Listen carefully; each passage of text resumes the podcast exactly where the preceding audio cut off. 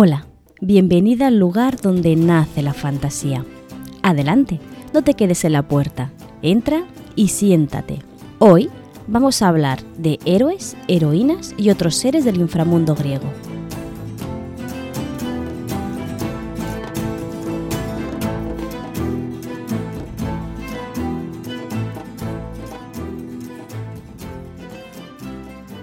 En el anterior capítulo mitológico estuvimos hablando sobre el Hades y el inframundo griego. Como rey y gobernante de la residencia de los muertos, vimos que era una de las divinidades más importantes, por mucho que fuera nombrado con eufemismos para evitar su presencia. En el capítulo de hoy continuaremos hablando del reino de los muertos, pero esta vez centrándonos en los héroes, las heroínas y otros seres del inframundo griego. Antes eh, de avanzar con el tema que nos ocupa hoy, voy a darte una pequeña noticia o, un adelanto de lo que va a venir próximamente, porque en parte te puede interesar mucho debido a, bueno, a los sorteos que ya sabes que estoy haciendo en Twitch. De hecho, por mucho que esto saldrá un poquito más adelante, estoy grabando este capítulo el día 2 de abril junto con otras eh, personitas que están escuchándome aquí en, el, en mi canal de Twitch propiamente dicho. Como ya sabes, entre todas aquellas suscriptoras del canal vamos a sortear un ejemplar digital de cómo acabar con la escritura de las mujeres, aprovechando que marzo era el día, bueno, era el mes dedicado a la mujer trabajadora y que era una de las novelas que te recomendé en una de esas listas que te hice para el especial del Día de la Mujer. Es por eso que cuando escuches esto en diferido ya será demasiado tarde para poder hacerte con un ejemplar digital de esta novela. Pero no te preocupes porque voy a seguir mm, premiando o felicitando, o mejor dicho, agradeciendo a todas aquellas personas que depositan su confianza en mí y sobre todo lo más importante, su apoyo. Es por eso que para el mes que viene, para el mes de abril, uno de los últimos sábados del mes, lo que haré será sortear otro ejemplar ebook entre todas las suscriptoras del canal. No solo entre las suscriptoras, y ahora, ahora lo comentaré con las chicas que están por aquí en el chat, sino que también para aquellas que tengan suficientes puntos de canal como para poder canjear una participación al sorteo gratuita, ¿vale? Eh, mi idea eh, es que la mayoría de gente pueda participar en estos sorteos. A lo que iba. Como ya me han confirmado la entrevista, te puedo anunciar que la siguiente invitada en el canal va a ser Aura Blanco, porque vamos a hablar del último vuelo de Icarus Flynn. Para eh, hablar solo, no solo de la novela, sino, bueno, novelette en este caso, sino también del mito de Dédalo Ícaro.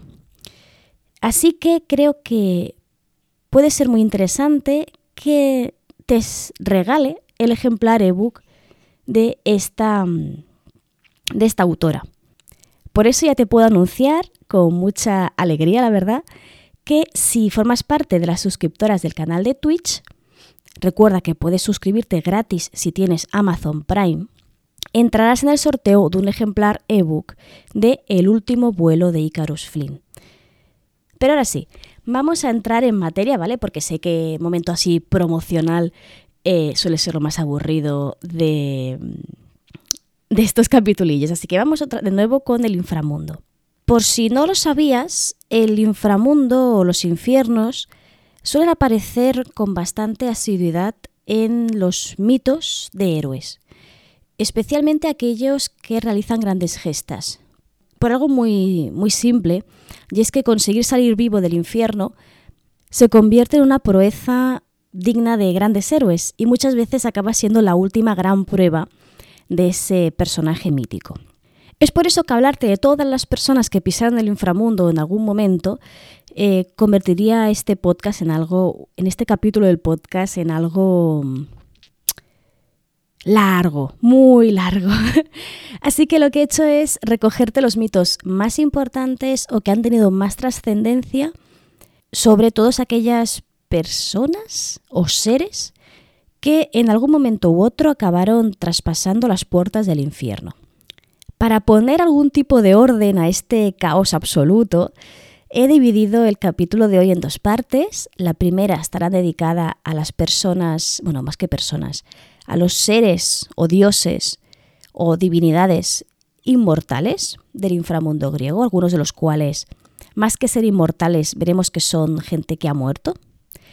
Y la segunda parte que ya será enfocada a esos héroes y heroínas que por un motivo u otro tuvieron que bajar al inframundo.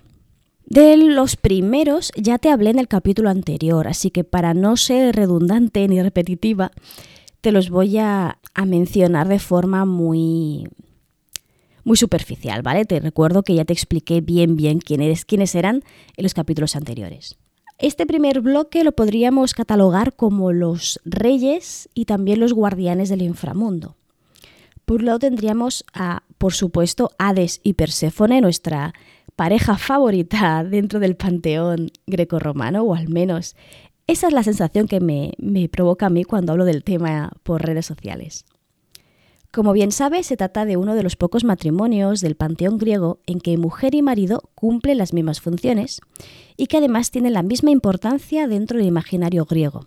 Es cierto que Perséfone tiene una segunda interpretación mucho más ligada al cambio y al ciclo vital con todo el tema de, las estaciones ¿no? y de la resurrección que, por la que pasa su madre, que sería una representación de la naturaleza.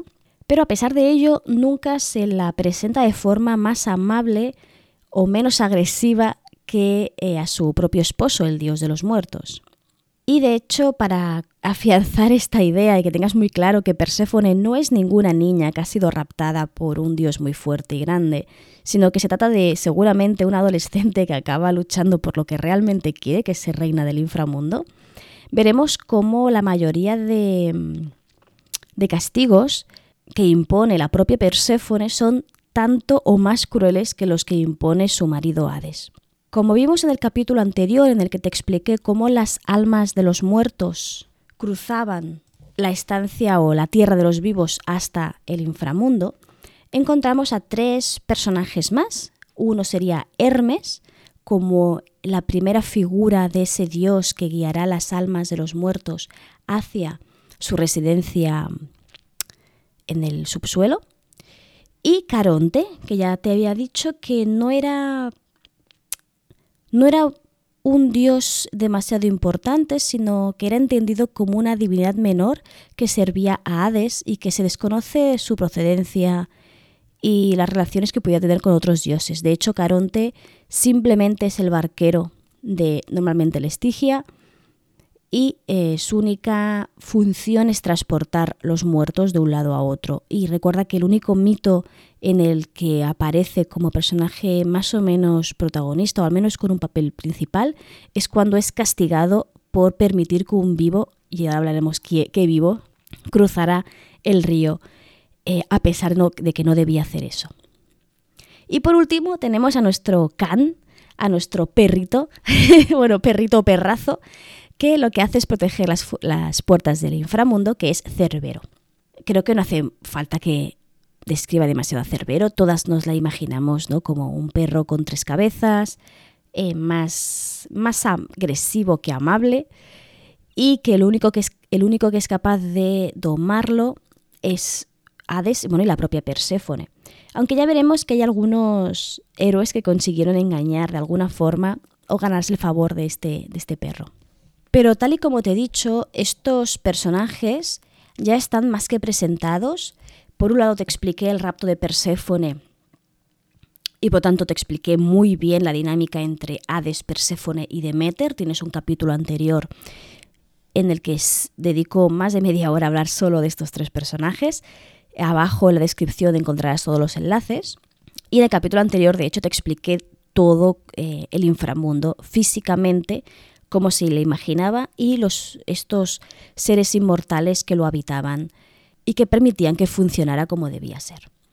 Pero encontramos a más eh, seres, y aquí ya uso la palabra seres, eh, que cumplían algún tipo de función en el inframundo. Por ejemplo, nos encontramos a los tres jueces del inframundo griego que eh, habían sido, antes de morir, grandes reyes. Normalmente estos reyes siempre son los mismos, aunque como siempre, depende de la, versión, solo se remite a uno o a dos, ¿vale?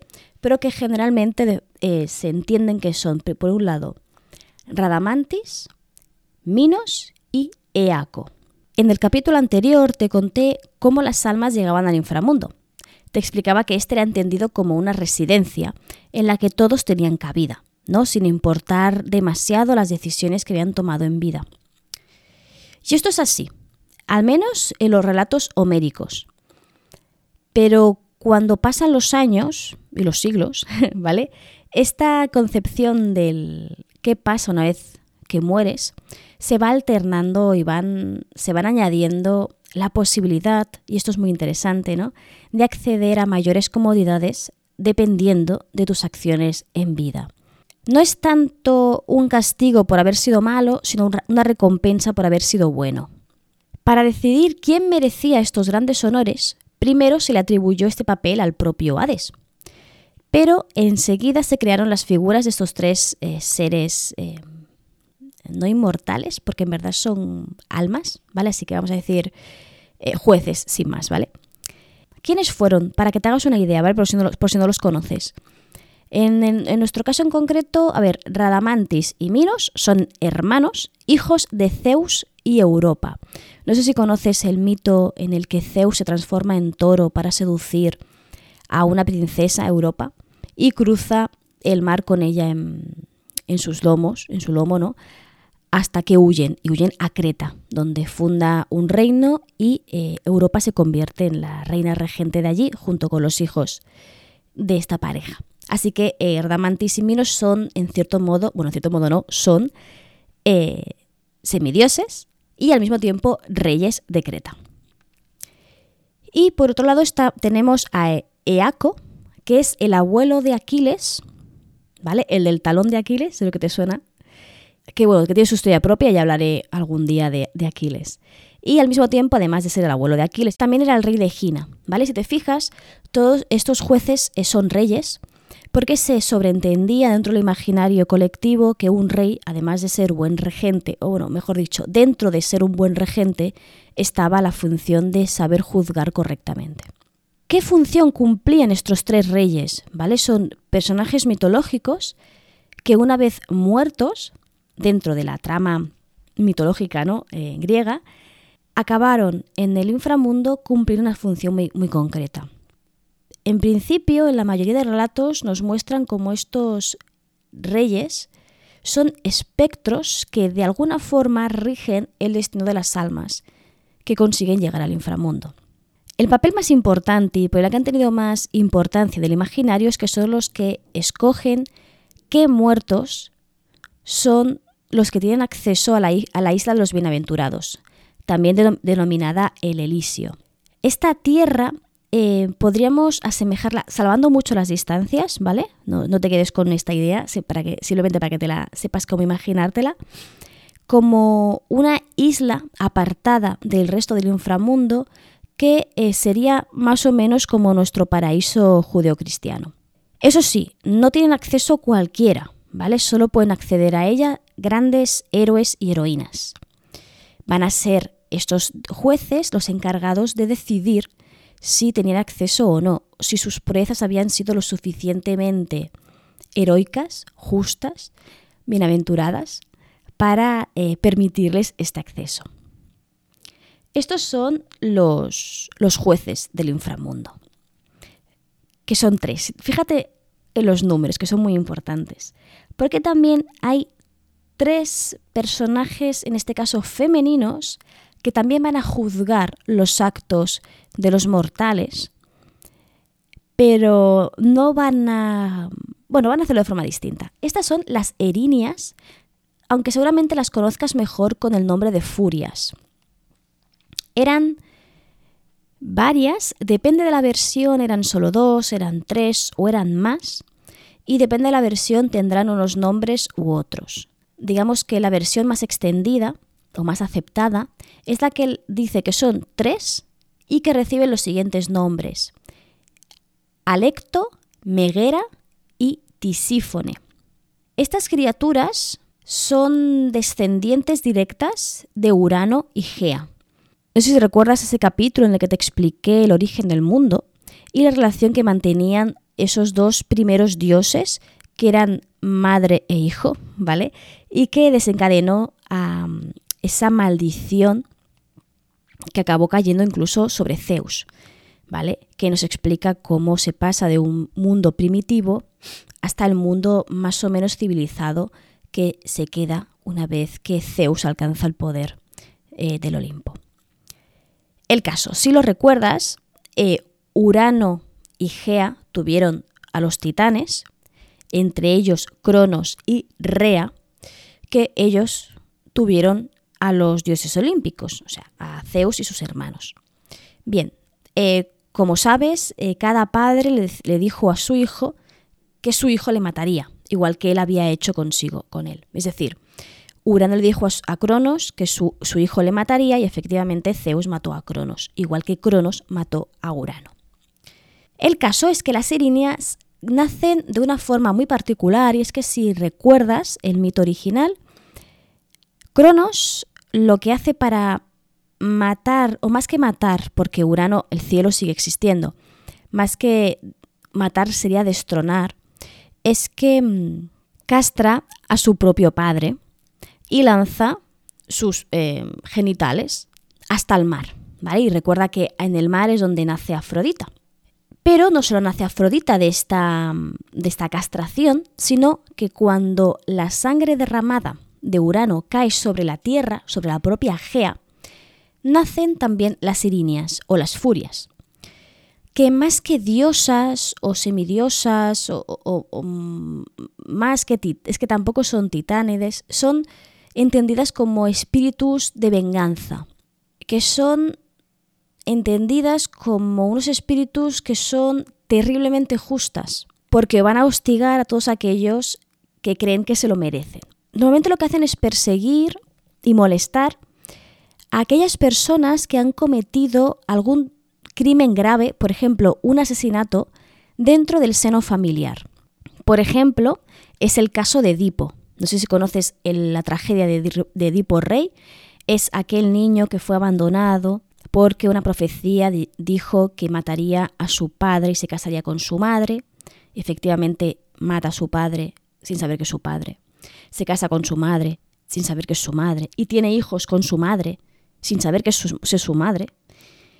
Y tiene, eh, una vez que tiene esos hijos hermanos y se da cuenta de lo que ha hecho, es cuando la trama se vuelve eh, una tragedia absoluta. Entonces, las furias, de hecho, lo persiguen justo después de que su madre, que también es su esposa, se, da cuenta de lo que ha hecho, que es acostarse con su hijo para tener hijos nietos. Así que las furias hostigarán también a Edipo por este crimen cometido dentro del seno familiar. De hecho, si te fijas, es muy curioso que las erinias persigan a aquellos que han cometido mm, crímenes dentro del seno familiar porque ellas mismas nacieron cuando Cronos castro a su padre, ¿no? Es, muy poético, es, que a mí me gusta mucho la mitología griega por, estas relaciones tan íntimas que se dan entre cómo nace una, una criatura y su función o su importancia para el panteón en general. Es cierto que este es su cometido principal, son como espíritus que te, que te rodean, que te hostigan, que te molestan hasta que consiguen eh, que cumplir con esa venganza que creen que, que te mereces. Pero tienen otros cometidos que con los años, como siempre, como todos los personajes y todos los mitos se van ampliando a, lo largo de los años. Y es que también eran las que castigaban en el mundo subterráneo a los que juraban en falso. Esto es algo que, de lo que hemos hablado varias veces, o al menos he hecho varias veces el comentario, y es que en la antigüedad era muy importante los juramentos. Romper un juramento hecho a otra persona era algo entendido casi como una traición. Por lo tanto, las furias también se ocupaban de vengar esa traición. Además, a medida que van pasando los años, también se convierten en el más importante agente de venganza en el inframundo. Y lo que van a hacer es castigar a los muertos por cualquier clase de faltas que hubieran cometido en vida o en su muerte. De hecho, encontramos un pasaje muy interesante dentro de la Ilíada en el que se sugiere que tienen que actuar para que las cosas no se salgan del orden apropiado, incluso aunque no se haya cometido ninguna ofensa entre los mortales, sino que su sola presencia, su solo eh, hostigamiento, ¿no? Ya hace que la gente se comporte como deben hacer, ¿no? Es una interpretación muy curiosa de este personaje o de estos personajes. Así, de forma general, porque no me quiero pasar todo el capi hablando de, de las sirinias, estos seres del inframundo encarnan ideas bastante arcaicas sobre lo que es la justicia, ¿vale? Y esto tienes que entender de una forma muy alejada a lo que entendemos nosotros. Ellas juzgaban los hechos en sí mismos. Matar a alguien está mal. Y punto. Entonces, aunque fuera eh, una muerte, por ejemplo, en defensa propia, o eh, otros tipos ¿no? De, de, muertes que podríamos más o menos justificar en el plano del derecho, ¿no? Eh, las sirinias no. Las sirinias castigaban los hechos y llegaron a ser muy puñeteras hasta el punto de que la gente a las que acaban hostigando acaban enloqueciendo eh, y acababan suicidándose por el hostigamiento que recibían. Obviamente hablamos todo dentro del plano mitológico. ¿eh? Es por eso que las erinias siempre las encontrarás castigando cualquier acción que ellas, ellas consideren infame, antinatural o directamente injusta. De esta forma vemos que tenemos a los dioses del inframundo y sus guardianes, encontramos los jueces que van a regir dentro de las almas humanas muertas. Y por otro lado tenemos las erinias o, furias que cumplen una, doble función dentro y fuera del, inframundo. Pero ahora vamos a pasar a la parte ah, no más interesante, pero bueno, pero sí, que son aquellos eh, héroes y heroínas que visitaron o que aún residen en el inframundo griego. Y esto de residir no deja de ser un eufemismo, porque si hay algún héroe aún en el inframundo, seguramente sea porque está siendo castigado por algo que ha hecho.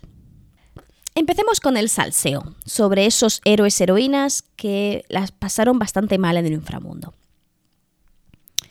De nuevo, para organizarlo mínimamente y que esto no sea un caos absoluto, he dividido este apartado en dos grupos que bueno, que ya el propio título ya te lo puedes imaginar. Vamos a empezar por lo peor, ¿vale?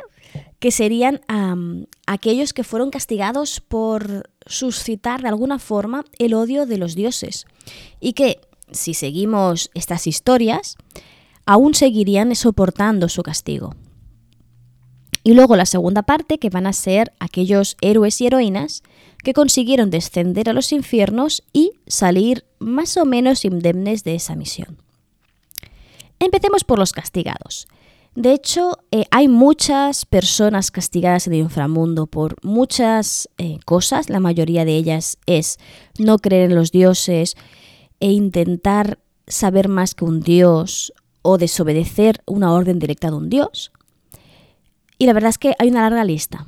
Pero eh, quiero traerte al trío típico y clásico que vas a encontrar seguramente remitido en la mayoría de casos cuando hablamos del infierno griego, para que los conozcas. ¿no? Empecemos por los más clásicos y luego ya si eso te traigo otros dioses, otros eh, mortales o semidioses que aún siguen, pobrecicos míos, ahí en el infierno.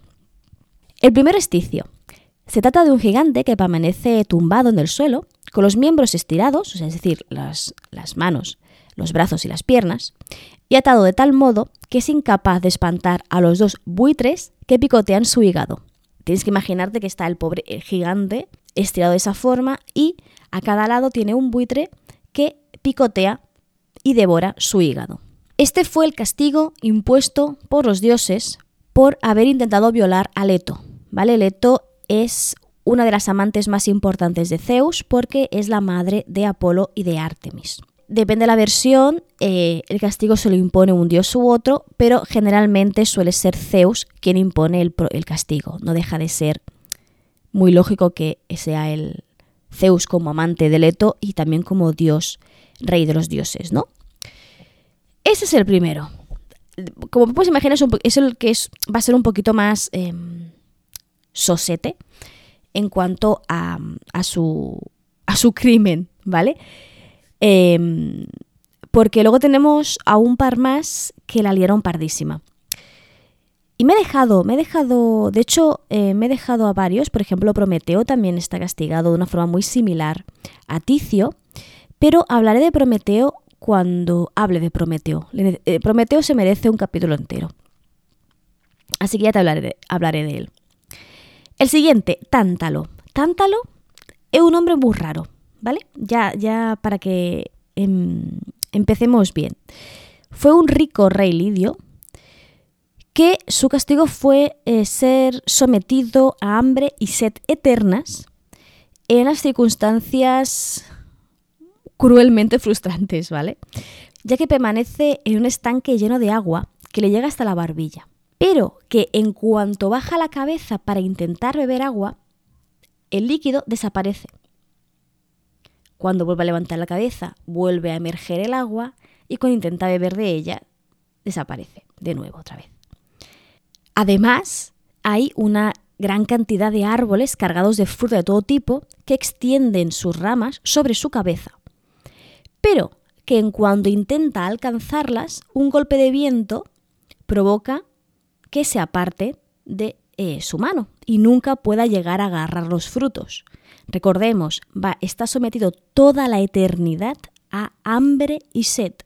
No puede morir porque ya está muerto, así que va a permanecer y aún permanece sin poder beber de las aguas ni poder alcanzar la fruta que tiene justo encima de su cabeza. ¿Por qué un castigo tan cruel para Tántalo? Aquí existen varias versiones. Te voy a explicar primero las más light y luego vamos a la, hardcore, ¿vale? La más conocida o la que se suele explicar en la mayoría de casos es que intentó, y de hecho consiguió, robar el néctar, bueno, no el néctar, sino un poco de néctar y un poco de ambrosía de los dioses. Si no lo sabes, el néctar y la ambrosía son la bebida y la comida de los dioses, que es lo que precisamente les concede la inmortalidad. Y lo hizo para compartirlo con sus camaradas mortales. En otras versiones, además de esto, junto a esto, también lo que hace es revelar los secretos de los dioses, porque convivió con ellos un tiempo. También se cree que es su castigo por haber raptado a Ganímides. Ganímides es uno de los amantes masculinos más importantes de Zeus. Según esta versión sería Tántalo quien lo secuestró en vez de Zeus. O incluso también encontramos la interpretación de que Tántalo negó que el Sol era un dios y fue eh, quien dijo que era un astro celeste que cumplía la función, así se puso como más, más científico de lo debido, y fue castigado por negar la divinidad de, un dios o de un titán en este caso. Tanto lo como veis tiene muchas interpretaciones y muchas posibles causas ¿no? este, de este castigo. Pero hay una versión que por lo siniestra y mal rollera que es, creo que necesita una mención aparte. Y es que como puedes estar viendo por las interpretaciones que hemos visto, Tántalo es presentado como un hombre, un rey, que dudaba mucho de la divinidad y que intentaba de alguna forma conseguir los dones propios de ser un ser divino. Así que en esta versión lo que hace es intentar probar lo que es denominado ¿no? la omniscencia de los dioses, es decir, la capacidad de saberlo todo. Así que lo que hace es invitar a Zeus, bueno, al Panteón, ¿vale? A los doce olímpicos, a una fiesta en la que, y un banquete, ¿no? Donde les sirve una carne deliciosa, jugosa, muy tierna, que era la de su propio hijo, ¿vale? Tántalo mató a su hijo para ofrecerlo como alimento a los dioses, para ver si los dioses eran capaces de darse cuenta de que estaban comiendo a un ser vivo, o sea, un ser vivo, un ser humano. Obviamente los dioses sí que son omniscientes, así que reconocieron enseguida la naturaleza de la carne, así que decidieron castigar a Tántalo de la forma más adecuada. Lo primero, resucitaron al niño. ¿Vale? Eh, gracias por este detallito, porque en la historia era de todo, del todo macabra. Y lo que hicieron fue hacerle penar eternamente por haber, por un lado, asesinado a un inocente, pero por otro, haber puesto a prueba ¿no? los, a los dioses. Veremos, de hecho, que era muy importante esta idea. Muchos de los castigos van relacionados con humanos que no creen por algún motivo en los dioses o que no los obedecen. Es por eso que Tántalo, por lo tanto, como los engañó en un banquete, está condenado a no poder beber ni comer, nunca jamás, así que permanecerá siempre con hambre y sed. Muy mal rollo, ya te lo había dicho. Luego, el tercer castigado, y cerremos, cerraremos así el, trío, el trío del inframundo, es Sísifo. Sísifo, de hecho, te hablé de él en una de las newsletters anteriores, hace ya, mira, creo que hace dos meses ya, porque me sentía en aquel momento como Sísifo, de verdad. Vamos a ver, ¿quién fue Sísifo? Era o fue el rey de Corinto, y su condena es llevar rodando una enorme piedra o roca, ¿no? Hasta lo alto de una colina, sin poder descansar jamás, porque en cuanto está a punto de llegar a su objetivo, la piedra, debido a su propio peso, cae rodando de nuevo al pie de esa montaña, de esa colina.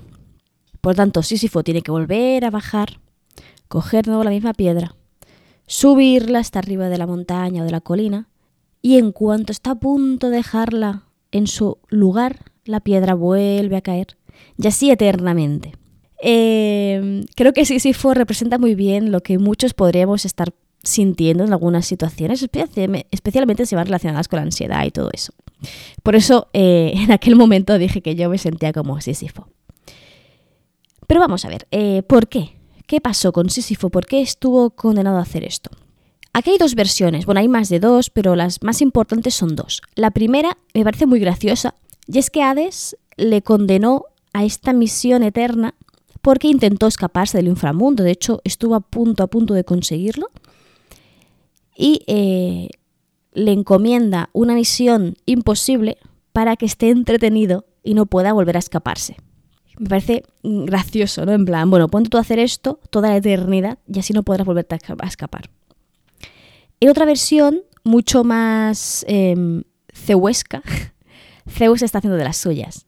Sísifo revelará al padre de Gina, que es Eaco, uno de los jueces del inframundo casualmente, que Zeus rapta a su hija Egina. Y por haber desvelado la verdad, Zeus lo castigará en el inframundo. Me parece esta segunda versión un poquito más aburrida que la anterior, pero bueno, no deja de ser una de las más citadas y más nombradas en la, en las fuentes, así que tengo que nombrarla. Pero me hace mucha más gracia la de Hades castigando a alguien solo para que no tenga tiempo de escaparse del inframundo. Terminados con los castigados, vamos a proceder a hablar un poquito de esas em, heroínas y héroes que viajaron en algún momento del inframundo. De los primeros, bueno, no, de, todos, pero de algunos te he hablado. Así que hablaré de ellos de forma muy superficial porque no quiero pasarme aquí demasiado tiempo, no quiero aburrirte ¿no? con esas historias que ya has escuchado. Así que vamos a empezar con nuestra heroína, Psique. Si recuerdas el capítulo que grabé y que publiqué para el especial San Valentín de, este año 2022, ya te conté el mito que unía a Eros y a Psique de cómo el dios del amor consiguió enamorarse de la representación de la conciencia humana, que sería la psique. En este mito, vale, no te, lo voy a explicar entero porque es una leyenda bastante elaborada, vemos que se rompe una promesa entre marido y mujer y debido a ello Psique tendrá que conseguir ganarse el favor de su suegra Afrodita. Y su última misión será precisamente la de bajar a los infiernos para robar una caja de la reina de los muertos, de Perséfone. Lo que pasa en esa aventura te lo conté en ese capítulo anterior, así que te derivo directamente a él. Has visto que bien, qué bien se me da crear hype y hacer que vayas eh, de un capítulo a otro. No, de verdad, es un capítulo muy interesante y creo que allí te lo, te lo explico mucho mejor que lo que voy a hacer ahora en 10 minutos. Así que sí, sí que será la primera heroína de, este, de esta lista de personajes que viajaron a los infiernos. La segunda de estas historias es la de Orfeo y Eurídice, que es un mito que es mucho más amplio del que te voy a explicar ahora, pero que nos sirve de ejemplo para entender otra forma que tenía la mitología de explicar por qué alguien viajaba a los infiernos. ¿Vale? Vemos, hablaremos de muchas historias que lo que hacen es conseguir algo.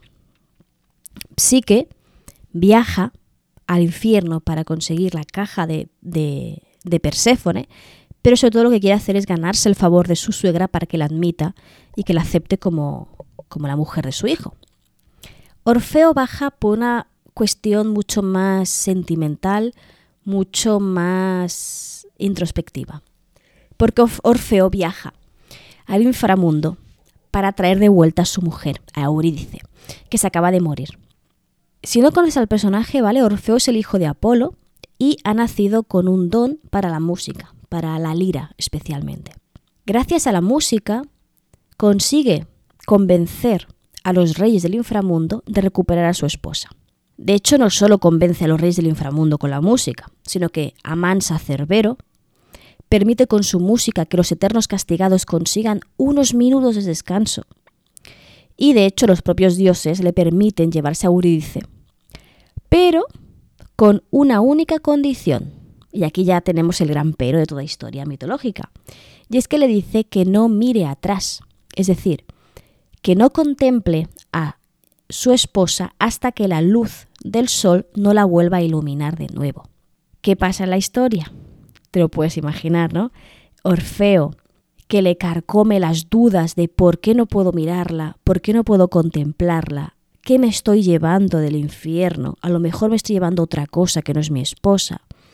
Justo antes de llegar a la puerta de los infiernos, justo antes, unos pasos antes de que la luz del sol ilumine el rostro de Eurídice, se gira y pierde por segunda vez a su esposa porque rompe la promesa hecha a los reyes del inframundo, y el alma de Eurídice vuelve de nuevo a su residencia inmortal, de la que no volverá a salir nunca más. Es una de las historias más tristes del panteón griego porque en muchos relatos se ha observado la tristeza de Orfeo. De hecho, es un personaje que está bastante bien construido internamente dentro de lo que es la mitología griega y es una de esas historias que siempre conmueve mucho explicar. Pero vemos otra muestra más, otro ejemplo más de por qué alguien viajaría a los infiernos, ¿no? en este caso para recuperar a un ser amado. De hecho, su mito sirve para... bueno, es interpretado de muchas formas, por un lado la, la desobediencia a los dioses, como hemos visto, pero también está el tema implícito de aceptar la muerte de un ser querido, ¿no? Orfeo lía toda la que lía porque no es capaz de aceptar la muerte de un ser querido y tiene tiene que acabar aceptándola porque ya no le queda otra, ¿no? Es, de nuevo, es algo, es algo bastante triste, pero que no deja de ser un mito del que se puede traer, sacar muchas interpretaciones.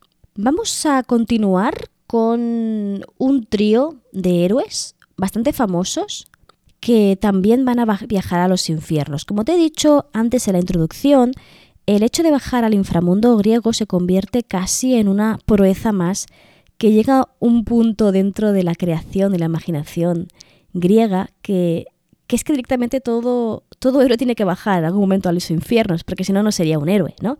¿Qué hay más heroico que, que viajar hasta los infiernos y salir de ellos? Bien, eh, pues Teseo lo intenta, por mío lo intenta. a diferencia de Orfeo, Teseo tiene unas intenciones bastante diferentes que las de su compañero. A ver, si no conoces a este héroe, se trata de una de las figuras más importantes dentro del imaginario griego. Teseo es protagonista de grandes aventuras, de grandes leyendas y de varios eh, mitos asociados a, su, a, su, personaje, ¿no? Estoy segura de que te suena por ser el que consiguió vencer al Minotauro de Creta, pero esta estancia del inframundo va a suceder muchos años después de su gran proeza, ¿no? ¿Qué sucede? ¿Por qué viaja a los infiernos? Bien, junto con uno de sus inseparables amigos, de nombre Pirito, decidieron que solo se casarían con hijas de Zeus.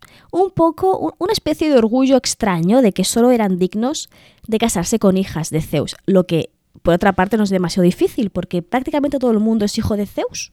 Pero bueno, el caso es que decidieron buscarse mujeres que tuvieran eh, genes, vamos a decir genes, ojo, mm, con el rey de los dioses. Teseo escoge a Helena de Troya y la rapta cuando aún es una niña pequeña. Mientras deja a la niña al cuidado de una de sus familiares, ayuda a Pirito a secuestrar a la que ha seleccionado como su esposa. ¿A quién le dije Pirito como su futura esposa? Pues bien, no se le ocurre otra cosa que querer secuestrar a Perséfone, la mujer de Hades, ¿vale? Recordemos que Perséfone es hija de Zeus y Demeter. No es semidiosa porque es hija de dos dioses, o sea, es directamente una diosa. Está casada con Hades, para empezar, y es un personaje casi, casi no, más cruel, a veces, a veces incluso más cruel que su propio esposo. Bien, pues ellos decidieron viajar hasta los infiernos para capturarla. Y aquí es muy curioso la reacción de la susodicha, de la que iba a ser secuestrada, porque lo que hace es atender a estos dos héroes con grandes honores, les prepara un gran banquete, les eh, hace que se quede preparado ¿no? una mesa enorme llena de manjares, con grandes bancos, todo lleno de lujo, y les pide que se sienten a la mesa para comer con ella. El momento en el que se sientan junto a ella, quedan totalmente pegados a los asientos. Y así fue como fueron capturados hasta que llega Heracles. ¿Vale? Heracles sería Hércules en, en latín que cuando baja a, por lo que él baja, que luego te lo explico, se encuentra a los dos pobres héroes aún enganchados en las sillas y antes de que se den cuenta los reyes del inframundo consigue eh, sacar de, de, su prisión a Teseo. Pero no es capaz de salvar a Pirito, que permanece eh, aún, se supone que aún permanece ahí sentado, cumpliendo su condena. Según la versión, ¿vale? quien, quien impone esta, este engaño y este, y este castigo no es Perséfone, sino que es Hades. Pero a mí me gusta más la versión de que lo haga Perséfone, porque así también muestra el, la crueldad, que más que crueldad, es lo que decía antes, ¿no? No es tanto ser cruel, sino ser justa o imponer una justicia muy, muy dura en ese sentido, ¿no? Pero bueno, como he dicho, hay mil, versiones, así que puedes entender tanto que lo hizo Perséfone como Hades, pero el caso es que em, la mayoría de las veces ambos eh, dioses, el matrimonio, actúan de forma mm, conjunta en la mayoría de decisiones que toman. Pasemos entonces a Heracles. Heracles, también conocido como Hércules, tiene que descender a los infiernos como una de las doce misiones que tiene que cumplir para, para Hera. Supongo que conoces, es como una de las, uno de los clichés más típicos dentro del imaginario griego, y es que eh, Hera odiaba a muerte a todas las amantes de Zeus, pero odiaba aún más a los hijos bastardos de su marido. Seguramente porque ella con él tuviera muy poquitos hijos en común y supongo que le daría mucha rabia que su marido tuviera tanta descendencia fuera de matrimonio. Pero el odio que tuvo era por Heracles no se lo tuvo con nadie, de verdad, o sea, era una cosa em, impresionante. El caso es que para solicitar el perdón de Hera, Heracles tendrá que cumplir con 12 pruebas. Al principio son solo 10, pero luego era como que le medio engaña para imponerle dos más. El caso es que acaban siendo 12. La última, tal y como te he dicho antes, la última gran proeza que tiene que cumplir todo héroe va a ser bajar a los infiernos. Pero no para hacer cualquier cosa, no. No, no, no, no. Heracles, según órdenes de Hera, va a tener que capturar a Cerbero y sacarlo de los infiernos, ¿vale? Al gran Can del infierno, el guardián de las puertas, con tres eh, cabezas, tan agresivo como es él. Pues bien, Hércules eh, lo consigue hacer, ¿vale?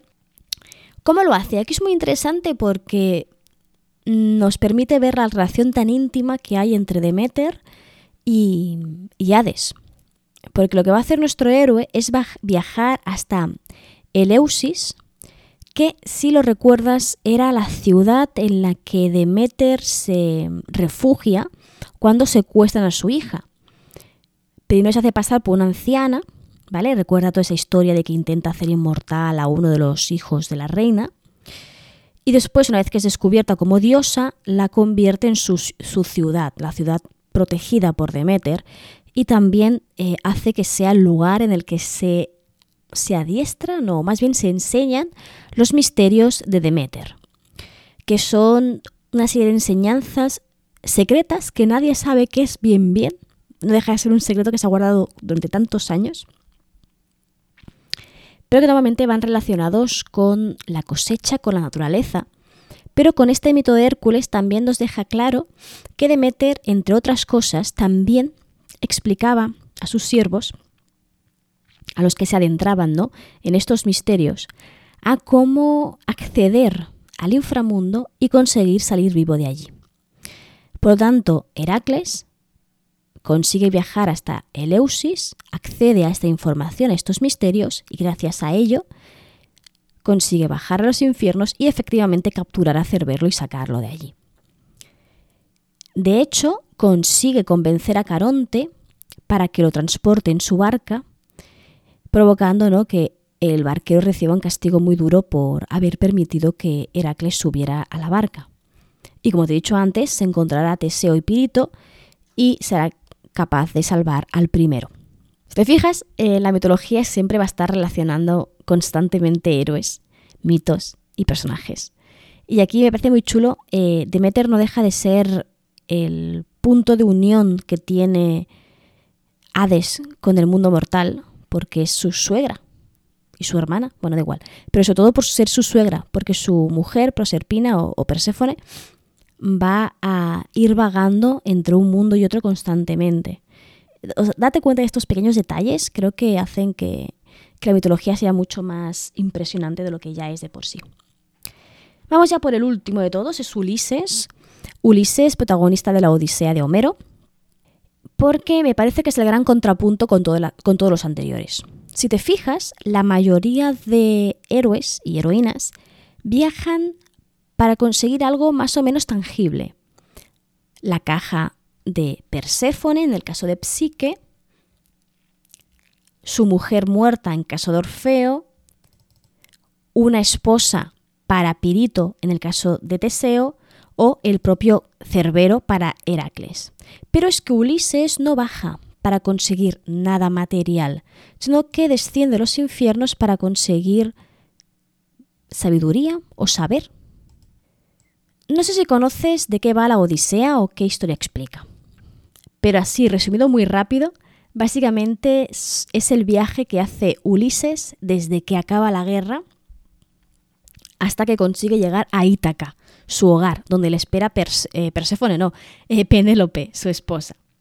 Obviamente, pues como toda gran historia, encuentra un montón de obstáculos que le van a impedir llegar hasta su destino, pero que al mismo tiempo son obstáculos que le van a ayudar a aprender, a mejorar y obviamente a vivir grandes aventuras. Uno de estos muchos obstáculos va a ser Circe. ¿Vale? De Circe ya te he hablado un capítulo anterior, es una de las brujas más importantes dentro del imaginario griego, que vivía en una isla, ¿vale? Recuerda, esa, es aquella mujer que hacía beber un brebaje especial a los hombres que la visitaban para convertirlos en animales. Bien, pues eh, Ulises con Circe comparten una relación de romántica, pero adúltera, ¿vale? Y convive con ella durante todo un año, ¿vale? O sea, no, es una relación de hoy para mañana, sino que está conviviendo con ella en su isla durante todo un año entero. Más o menos, o sea, es algo que Circe le medio obliga, porque tiene un poco coaccionado por el tema de eh, haber estado a punto de comerse a sus compañeros porque los había transformado en cerdos, bueno, mm, movidas de la Odisea. El caso es que cuando Ulises desea abandonarla para volver a su viaje y intentar volver a Ítaca, esta solo se lo permite con una única condición. Tendrá que bajar a los infiernos para conocer su destino. Es por eso que acaba logrando, obviamente, como todos los grandes héroes, acaba logrando viajar a los infiernos y eh, lo que va a hacer es encontrarse con un personaje muy interesante, que es Tiresias.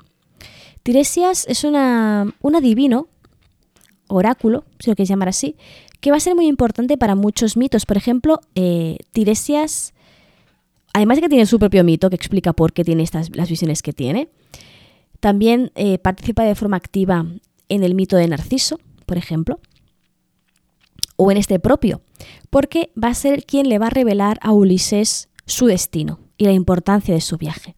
Y va a ser gracias a Tiresias y a todo el conocimiento que extrae de esta visión o de este, esta profecía o, bueno, conocimiento general, es por ello eh, que Ulises consigue salir de la isla de Circe y finalmente, después de no sé cuántas, eh, no sé cuántos miles de versos más adelante, llegar hasta su ciudad, hacia Ítaca, y volver de nuevo con su esposa, Penélope. Y ya está, y que no es poco, que no sé cómo quedará esto editado, pero llevo 58 minutos grabados y ya, ya, sabía que iba a quedar largo. Suerte que he quitado algunos héroes porque esto hubiese durado muchísimo, muchísimo más. Mm, la verdad es que me ha dado la sensación de que te he estado contando como pinceladas muy breves de mitos que podrían dedicar perfectamente un capítulo solo a, ellos. Es por eso que me gustaría aprovechar este, este capítulo en concreto para preguntarte qué, qué héroe te gustaría conocer con más detalle. Hemos estado hablando de Psique, bueno, sí que ya tienes explicada, pero tenemos, por ejemplo, a Orfeo o, a Teseo. Teseo, la verdad es que es uno de esos personajes que a mí me gustan mucho. Tenemos Heracles, Heracles yo creo que daría pie para, para muchos capítulos, porque son 12 pruebas de Heracles, o sea, yo creo que en un capítulo solo no me va a dar para hablar de él. De hecho, uno de los primeros capítulos del podcast, estos que apuntas ¿no? como lista de ideas, era comparar la película de Disney, de Hércules, con el personaje real. Eh, spoiler, no tiene nada en común, más que el nombre. o incluso hablarte de la Odisea de Ulises, que esto no es, no es tanto un mito general compartido, sino que es en sí una obra, una no, bueno, no, no es una novela, una epopeya más bien, pero bueno, que es en sí la explicación de toda la trama de una, de una historia escrita, una historia literaria escrita. Así que te voy a dejar la pregunta, te la lanzo, ¿vale? Si hay algún héroe, heroína dentro de esta lista o fuera de ella que te gustaría conocer con más detalle, con más tiempo para él o para ella, te invito que dejes un comentario, ya sea pues en iBox, en bueno, en Spotify, no sé qué podcast y no sé qué, no sé cuánto, ¿vale? En todas las plataformas en las que puedes escucharme, en Twitter o directamente en mi página web. Recuerda, como siempre te digo, que este espacio es un espacio compartido en el que yo pretendo acercarte el conocimiento sobre mitología griega, al menos lo, lo poco que yo te pueda ofrecer, pero que tiene que ser un espacio en el que te estés a gusto. Así que si hay algún tema que te gustaría que tratáramos juntas, no tengas vergüenza y dímelo. Y ya está, ¿vale? Esto es todo por hoy. Te recuerdo de nuevo que si quieres participar en el sorteo mensual de un ebook, te pases por mi canal de Twitch, que es básicamente www.twitch.tv barra Tatiana Herrero. Allí estoy grabando todos los capítulos del podcast en directo, además de hacer otros programas y otros contenidos relacionados con la historia o con la mitología que seguramente te puedan interesar. Recuerda que te puedes suscribir gratuitamente a Twitch si tienes Amazon Prime y que con ello me estarías apoyando muchísimo para poder continuar llevando este proyecto en marcha. Si no quieres o no puedes eh, suscribirte de forma económica, piensa que también me apoyas muchísimo suscribiéndote a la newsletter mm, de mi canal, de mi página web, que esto sí que es algo totalmente gratuito, simplemente es darme tu correo para que pueda enviarte eh, correos quincenales sobre varias cosas. Hablamos, estuvimos hablando un tiempo sobre monstruos mitológicos, creo que lo recuperaré para seguir hablando de, de criaturas monstruosas del imaginario popular. Y donde también te hago promoción, más o menos, o recordatorios de las cosas que voy haciendo en redes, tanto aquí como en La Palabra Errante, que sabes que es el podcast en el, en el que colaboro. Y ya está, me callo ya, que a mí me das un micro y me paso yo aquí tres o cuatro horas hablando. Te recuerdo, eso sí, lo más importante y que nunca me olvido de decirte al acabar un capítulo, es que aquí, en este pequeño rinconcito de internet, siempre, siempre, siempre vas a ser bienvenida.